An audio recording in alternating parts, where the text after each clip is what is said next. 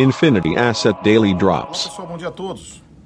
Os mercados ontem, tipicamente dentro daquele cenário com a ausência do referencial das bolsas de Nova York, volume relativamente reduzido, mas algum ânimo continuado no mercado, dado alguns indicadores como os PMIs e SMs que foram divulgados, em especial da China, um pouquinho acima das expectativas.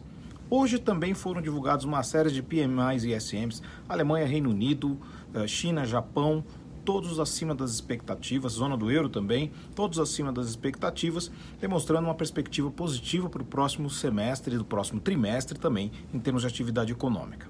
E parte desta perspectiva pode ser revisada hoje em relação ao PIB brasileiro.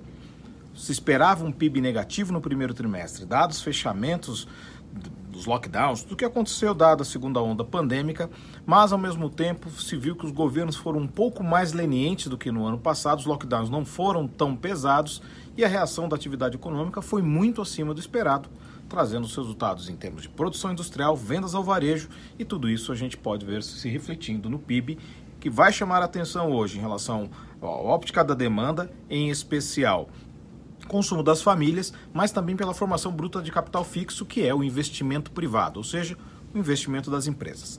Se estes números vierem bem, principalmente a formação bruta de capital fixo, a perspectiva para o próximo trimestre, ou seja, este que nós estamos, é bastante positiva. Também neste contexto temos a balança comercial hoje que deve divulgar mais uma alta bem expressiva em termos de saldo, dada a continuidade das exportações em alta para o mês de maio e neste contexto, obviamente, o governo já começa a anunciar coisas muito positivas, mas precisa se tomar um pouco mais de cuidado e um pouco de cautela, dado que o contexto ainda é de uma questão sanitária.